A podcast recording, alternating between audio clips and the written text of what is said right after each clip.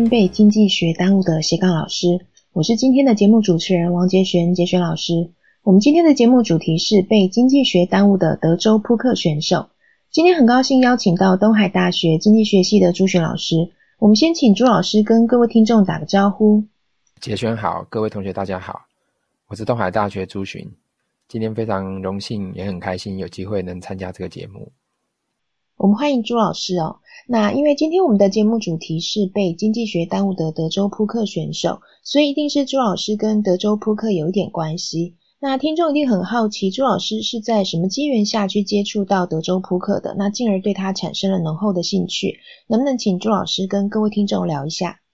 各位同学可能不太清楚，大多数的同学应该不太清楚德州扑克是什么，所以我先跟大家介绍一下德州扑克。它，呃，它就是一种扑克游戏嘛。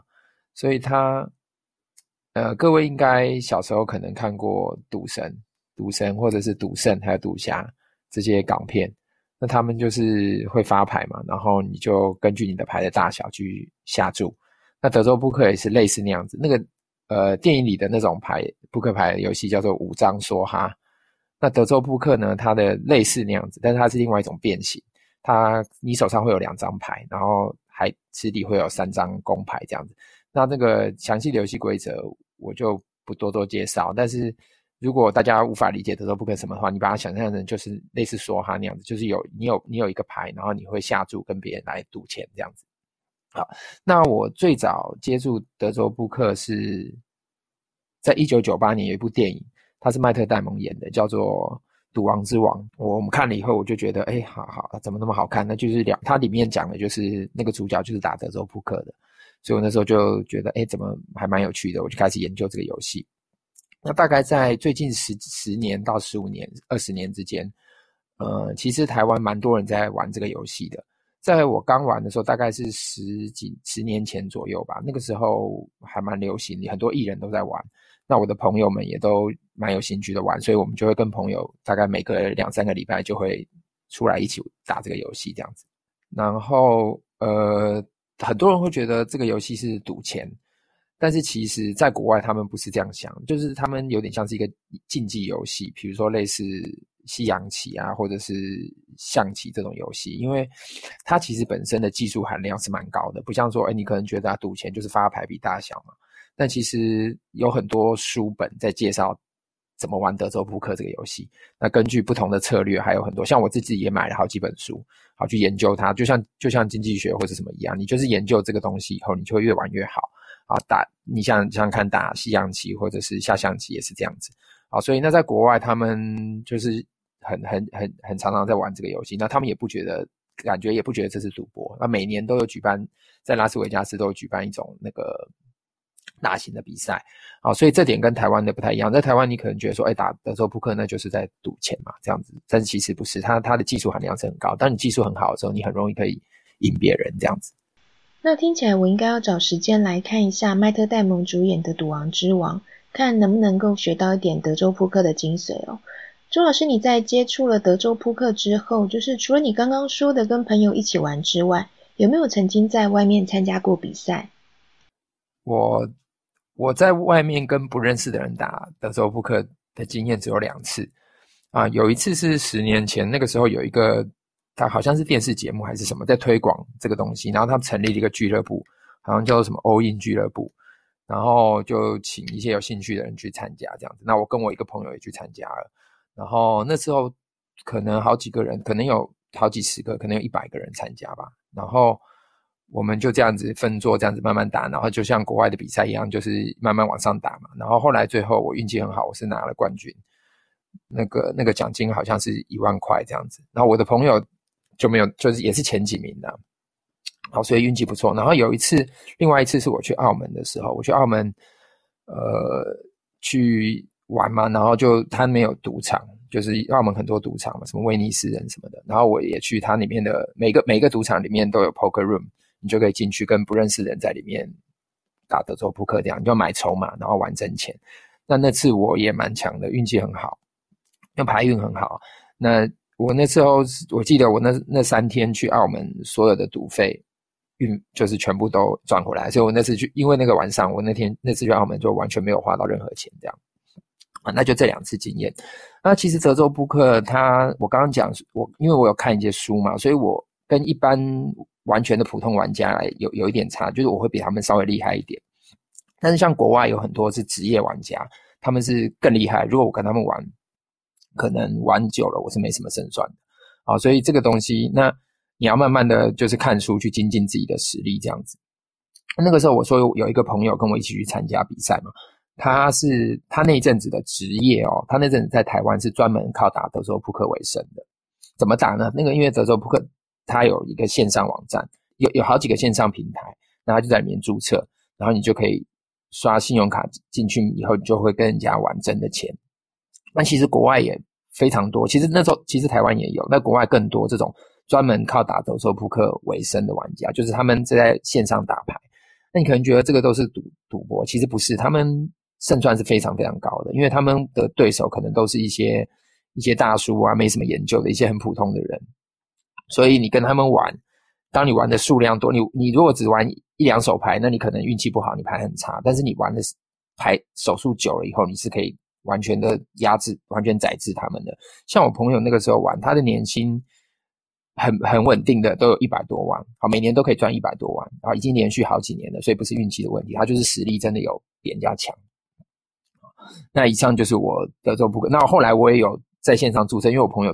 朋友就是鼓励我嘛，那我觉得有在线上租车，就是打德州扑克赚钱，其实成绩也不错啦。因为我说过，你只要有看一些书，有一些基本的知识以后，你很容易可以可以碾压那些完全的新手。那其实，在网络上打很多人就像台湾打那个麻将一样，就是一些他只是。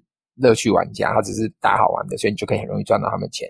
那我那个时候也是可以赚到，每年大概每个月大概可以赚到一万多块钱台币。因为我只是我不是专门的嘛，我那时候还在念博士班，所以我不是专门，但是我就是可以靠这个可以赚一些小小的收入这样子。可是后来我发现，当你想要赚更多钱的时候，你必须要更投入这个游戏，你可能脑袋里都在想这个东西，然后你会看很多书去。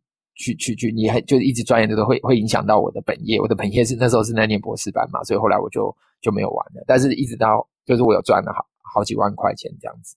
好，这样听起来玩德州扑克还是要多看一点书哦。那刚刚听朱老师提到德州扑克，其实有一点类似我们经济学的赛局理论，能不能跟听众聊聊？那朱老师是怎么把赛局理论应用在实际的德州扑克的竞赛上？哎，对，呃。像我们玩的所有的游戏啊，不管是什么象棋啊、围棋啊，或者是麻将啊，或者是同学可能玩过的桌游，这些其实只要你有选择、有策略的，全部全部都可以跟经济学的赛局理论扯上关系。这样子，那德州扑克当然也不例外。那我们一般学到呃的赛局理论里面，大概分两种赛局，一种叫做同步赛局。好，同步赛局的意思是说，我们所有的玩家数到三，一起把我们的策略摊开来。所以你不会知道对手的策略，你你只能猜测。那另外一种是叫做序列赛局 （sequential game），就是说，诶，我先动完，下一个玩家再动，然后下一个玩家再动，它是一步一步这样子动的。德州扑克是属于后者啊，因为你要下注嘛，你下完注以后，对手决定要不要跟注，再下一个玩家再决定要不要跟注。那有一个非常有意思的一点，就是我们以前在大二的赛局理论就的那个。寡占市场的时候，那个时候有学到一个叫做 Kuno 竞争跟 Stagberg 竞争。Stagberg 竞争呢，讲的是说，呃，有两三个，有有两三个公司厂商在市场上竞争嘛。那这个时候会有一个是 leader，一个领导者。那领导者他会先做出他的策略决定，然后接下来就是 follower，follower 看到领导者的策略以后，他再做出他的策略。所以一个是先动的 leader，一个是后动的 follower。那先动的 leader 跟后动的 follower，谁的利润比较高呢？是先动的。好，我们永远 leader 的利润永远都会比 follower 来的高，所以它这个叫做这个种赛局，我们叫做有先行者优势。好，可是，在德州扑克它非常有趣，它是反过来，它是有一个后后行者优势。所以德州扑克它玩的时候，就对所有的新手来讲，一个最重要一点就是你要了解到，越后动的人他越有利。所以你的你每一张每每一个牌这样发过来，只是大家轮流做决定嘛。如果这一盘你是在这个，譬如说这六个人里面最后做决定的那一个，那这盘你是最最有利的，你就尽量可以多玩一点牌，你可以做一些比较激进的动那个，所以它是激进的策略。好，所以这个这种赛局理论其实都跟德州扑克有关系。那当然，你就是要观察对手的策略，做出你最好的策略。啊，其实近两三年来，啊，已经很多美国的职业玩家把赛局理论应用在德州扑克上面。啊，所以对德州扑克有一个非常大的颠覆作用。也就是说，十年前的德州扑克玩家，他们比较偏向说，诶，去猜测对手有什么牌啊，然后你看看对手有没有在唬烂你啊。好，因为下注就可能唬烂嘛。比如说我没有牌，我就下一个很大。好，各位看那个赌神里面都这样，我大你三千万，啊，我可能没牌，我大你三千万，赌你不敢跟。好，那是以前的德州扑克，但是近两三年来，已经非常多人把，因为有很多软体嘛，很多。可以把可以分析手牌啊，所以他会分析说，哎，这个手牌你什么策略是最好？这些全部都是赛局理论的应用，所以可以说赛局理论在近两三年来已经颠覆了德州扑克这个游戏啊。所以进来强的人全部都是赛局要学的好的，这点真的不夸张。就是这点，你可以看你去搜寻近一两年来的线上最强的德州扑克玩家，他们都把赛局理论应用的非常好。他们甚至有个专有名字叫做 GTO 啊，Games 什么 Game Theory 的应用在这个扑克牌上。啊，所以这真的是非常，就经济学的赛局理论真的是应用非常广泛。哇，那这样不知道学过赛局的学生是不是都能够在德州扑克的竞赛上有比较好的表现？我们听说朱老师认为德州扑克除了是赛局的应用之外，它跟投资理财也有一些有趣的共同点。那能不能跟我们分享一下？呃，德州扑克跟理财，呃，我觉得还好，没呃有有一些共同点啦，但是。更多相异点，我们先说它的相异点好了。就是说，理财你像比如说最常见的理财就玩股票嘛。那股票其实不是一个零和游戏。什么叫零和游戏呢？就是说你你赚钱可以大家都赚钱，没有说我赚钱就一定要有一个人输钱。因为股票一直涨嘛，现在一万八千点一直涨涨涨，所以大家都赚钱啊。只有一些做做空的人他会赔钱而已。那你不要做空，基本上是大家都赚钱。那德州扑克它是一个零和游戏。因为就就是说，一个牌桌上六个人，那你赢他就输嘛。你赢的钱从哪来？从对方来的啊，所以它是一个零和游戏。就是说，这个本身，所以一定要杀个你死我活啊。你你输你输钱，别人就就你赢钱，别人就输钱嘛。所以在德州扑克里面有一句非常有名的话，就是说，如果你今天在一个牌桌上哦三十分钟。你还看不出谁是这个牌桌上的鱼？好，鱼就是 fish。好，我们的 fish 是形容就是打周扑克打得很烂的，你要你要专门从他这边提钱的啊。所以他说，如果你隔了三十分钟还不知道谁是牌桌上的鱼的话，那很显然你就是那条鱼啊。所以德州扑克就是要要就是要杀别人啊，这是他们的一个非常基本上的不一样的地方。那共同点呢，当然也有。就第一个就是你一定要你想德州扑克，你想要。赚钱，不管你想要是打败你的朋友，跟你朋友玩，你想要赢他们，或者是你想要在线上打线上扑克去当成赚钱，当成一个副业去赚钱，你都要不停的精进啊！你要看很多的投那个德州扑克的书，或线上线上很多现在 YouTube 在教你怎么打德州扑克，那些基本上你都是要花钱去加入他的会员视频，他才会告诉你一些比较深的东西。那你如果不做这些东西，你就一定是被宰当韭菜一样，跟投资。投资世界里面，你就是韭菜啊！所以投资理财也是这样，你总是要不停的去看书啊。像我最近几年就开始有在做一些比较多的理财理财行为，那我也是不停的看书，然后不停的看 YouTube 一些觉得他讲的比较好的，你要不停的精进，你才能在市场上赚钱。那有一句话说，人永远只能赚到。你认知里面的钱，好，这点不管是在德州扑克或者投资理财世界都是一样的。而，你的知识水平到哪一个等级，你就能赚到那么多钱。你在德州扑克里面，你只想说啊，那我玩玩好玩，那当然可以，你你们朋友们玩。但是如果你想要往上级别去打，要越来越厉害，要跟越来越厉害的人打，你总是要不停的精进，不然你一定是被宰。那投资理财也是这样子。那再来，德州扑克投资理财还有一个非常有趣的共同点，就是他们都需要克服人的内心。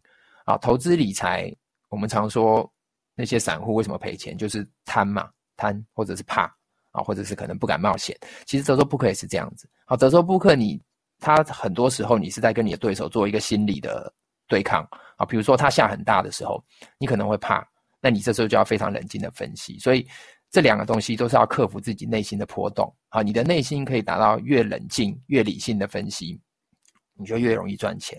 啊，越容易可能打败对方，啊，所以德州扑克现在最厉害，全世界最厉害的一个玩家，人家很多人说他他打牌跟 AI 一样，啊，他 AI 一样是什么意思？就是他没有情绪，他非常可以冷静的分析，这点是非常重要。其实，呃，除非你是在谈恋爱，不然的话，过多的情绪在很多地方都是不好的啊。不管打德州扑克里，或甚至你将来在工作上啊，所以你要尽量的理性的分析，你就可以容易战胜这个游戏。